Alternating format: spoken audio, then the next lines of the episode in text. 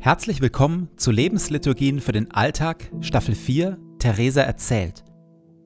Zum Abschluss der Staffel erscheinen hier die biografischen Teile der letzten 40 Folgen zu Theresa von Avila noch einmal hübsch verpackt in Viertelstundenhäppchen. Zum Erinnern, Vertiefen, nochmal freuen und weiterdenken. Und jetzt viel Freude damit.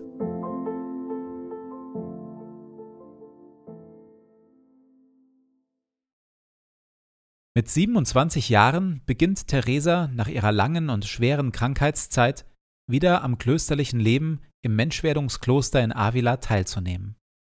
Schon bald aber zerreißt es sie dort fast. Auf der einen Seite ist da in ihr der feine Ruf in die stille Hingabe an Jesus, der Lockruf des inneren, stillen Betens. Auf der anderen Seite steht der trubelige, für klösterliche Verhältnisse recht weltlicher Alltag dort. Denn das Menschwerdungskloster in Avila bot nicht nur hingegebenen Gottsucherinnen eine Heimat, sondern auch, vielleicht sogar vor allem, Töchtern aus adligen Familien, die auf dem Heiratsmarkt leer ausgegangen waren. Viele der Frauen dort waren Nonnen geworden, weil ihnen nichts anderes übrig blieb.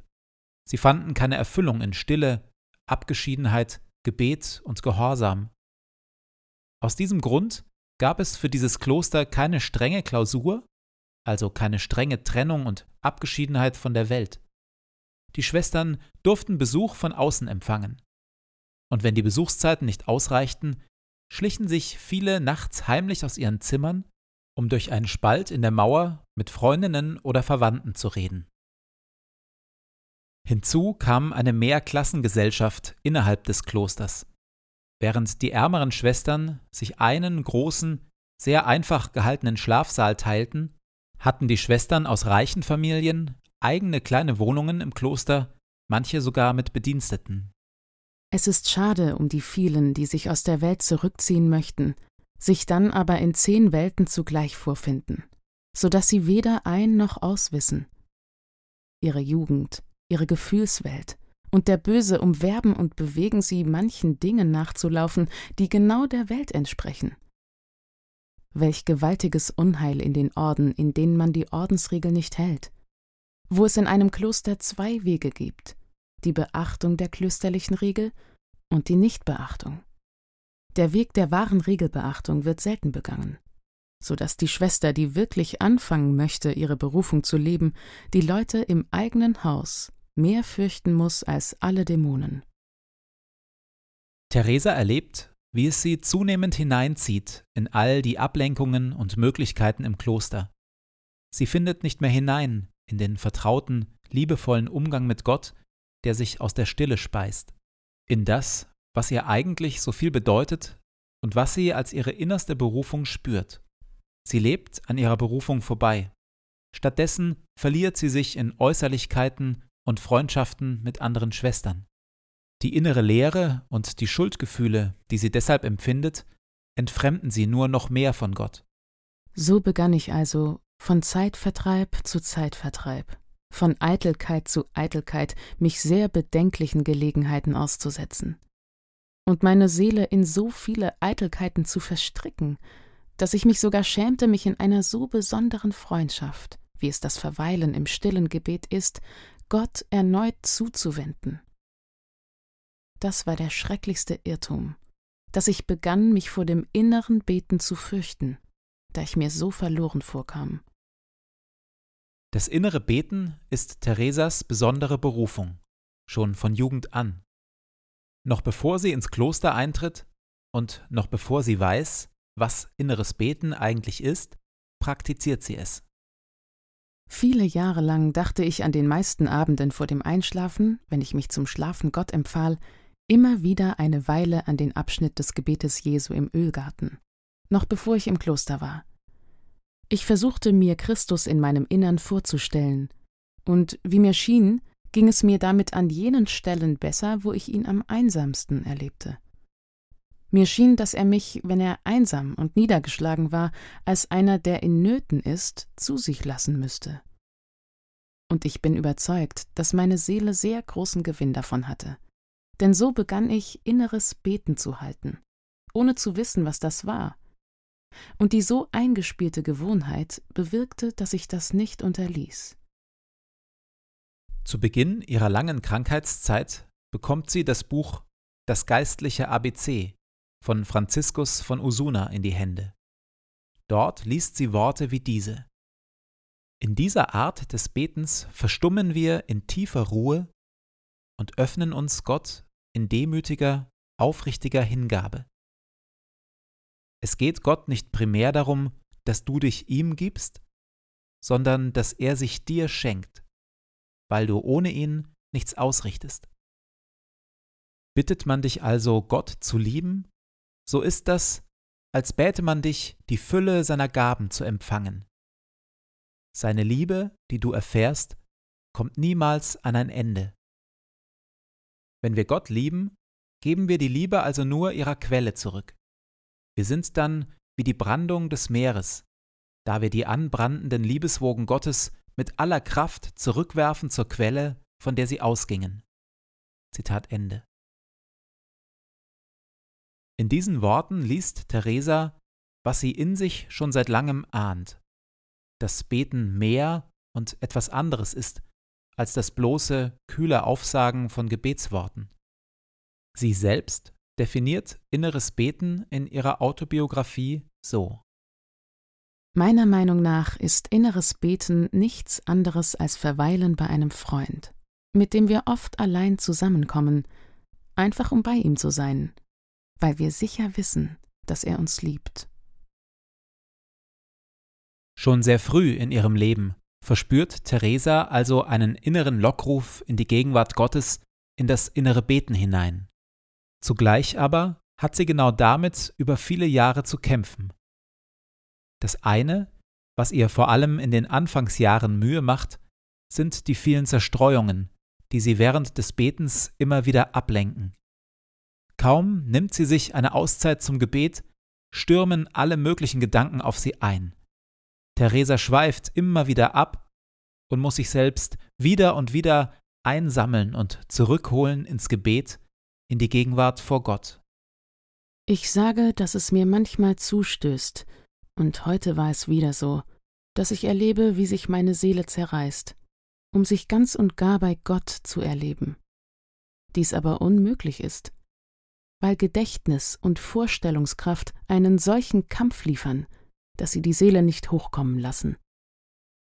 Die Erinnerungskraft bleibt bei nichts stehen, sondern schwirrt vom einen zum anderen, so dass sie wie einer dieser lästigen, unruhigen kleinen Nachtfalter erscheint. Weil Theresa das entmutigt, lässt sie das innere Beten öfters schleifen und bleibt während des Betens nur an der Oberfläche. Ganz, ganz oft gab ich einige Jahre lang mehr auf mein Verlangen acht, dass die Zeit, die ich mir zu bleiben vorgenommen hatte, bald zu Ende ginge, und darauf auf das Schlagen der Uhr zu lauschen. Als Gegenmittel gegen Oberflächlichkeit und Zerstreuung entdeckt sie zum einen die Kraft ihres Willens. Mit Hilfe ihres Willens bringt sie ihre Gedanken und ihr Inneres immer wieder zurück in die Ausrichtung auf Gott. Mögen die Gedanken ihr auch noch so oft davonjagen. Sie merkt aber, dass sie noch mehr braucht, dass sie noch andere Hilfsmittel braucht, die ihr den inneren Fokus auf Gott stärken. Für Theresa sind das die Kommunion bzw. das Abendmahl, dann das Betrachten geistlicher Gemälde, das Lesen geistlicher Bücher und das aufmerksame Betrachten der Natur. All das hilft ihr aus der Zerstreuung und dem Vielerlei hinein in eine liebevolle innere Ausrichtung auf Gott. Zerstreutheiten sind das eine, was Theresa beim inneren Beten zusetzt. Viel stärker noch als mancher Misserfolg beim inneren Beten setzt ihr jedoch das Gelingen inneren Betens zu. Immer wieder einmal erlebt sie während ihres Betens Gott auf radikal wunderbare Weise. Sie wird von Gottes Liebe und Freundschaft regelrecht umflutet und überspült. Für kurze Zeit erkennt sie mit all ihrem Sein, Gott ist ihr mit seiner ganzen göttlichen Liebe zugetan. Gott sieht sie. Gott kümmert sich. In diesen Momenten verschwinden aus ihr alle Zweifel, alles Drehen um sich selbst, alle Furcht, alle irdischen Sorgen, alles Bedürfnis nach seichtem Zeitvertreib. Dann aber, kaum dass sie aus dieser besonderen Gemeinschaft mit Gott zurückgekehrt ist, ist all dieses allzu irdische auf einmal wieder da. Diese gelebte Inkonsequenz der Liebe Gottes gegenüber setzt ihr massiv zu und bedrängt sie. In einer Frühphase gibt sie das innere Beten deshalb für eine gewisse Zeit auf. Ich schämte mich, mich in einer so besonderen Freundschaft, wie es das Verweilen im Gebet ist, Gott erneut zuzuwenden. Es schien mir besser zu sein, mich so zu verhalten wie die vielen, und nur mündlich die Gebete zu verrichten, zu denen ich verpflichtet war, und nicht mehr mit dem inneren Beten und dem innigen Verweilen bei Gott weiterzumachen. Damit aber schneidet sich Theresa von ihrer Lebensader ab. Als sie eine Zeit später das Kloster vorübergehend verlässt, um ihrem Vater in dessen letzten Lebenstagen beizustehen, schreibt sie Ich ging nach Hause, um ihn zu pflegen, an meiner Seele kränker als er an seinem Leib. Kurze Zeit darauf trifft sie einen Priester, mit dem sie über ihre Seelennot spricht. Der ermutigt sie, mit dem inneren Beten wieder anzufangen. Das verschafft Theresa auf der einen Seite Erleichterung, endlich wieder Zeit mit ihrem geliebten Herrn, endlich wieder gelebte Freundschaft mit Gott. Zugleich erlebt sie dadurch erneut ihre eigene Unfähigkeit, ein Leben zu führen, das der Liebe Gottes angemessen ist. Ich führte nun ein äußerst zermürbendes Leben. Einerseits rief Gott mich immer wieder, andererseits lief ich der Welt nach. Alles, was mit Gott zu tun hatte, machte mich ganz glücklich. Aber zugleich hielten mich die weltlichen Dinge gefangen. So trieb ich mich fast zwanzig Jahre auf diesem stürmischen Meer herum, mit diesem Fallen und Aufstehen. Ich kann nur sagen, dass das eine der mühseligsten Lebensweisen ist, die man sich meines Erachtens vorstellen kann. Denn weder erfreute ich mich ganz Gottes, noch fand ich in der Welt mein Glück. So lebte meine Seele ganz müde dahin weil die schlechten Gewohnheiten, die sie an sich hatte, sie nicht in Ruhe ließen, obwohl sie das wollte.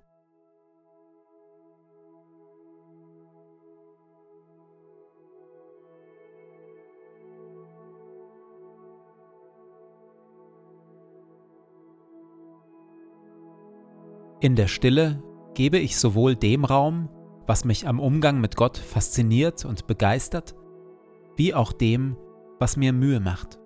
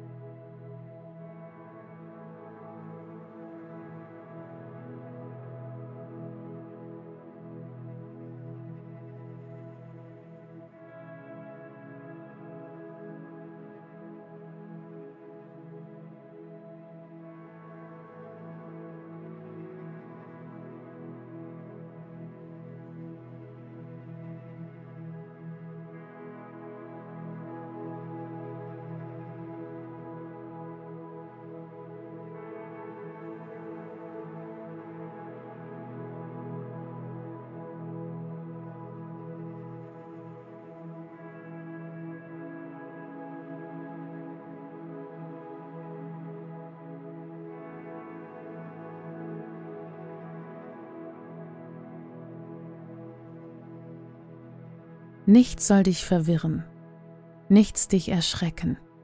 Alles vergeht. Gott aber ändert sich nicht. Gott alleine genügt. Wer ihn hat, dem wird nichts fehlen.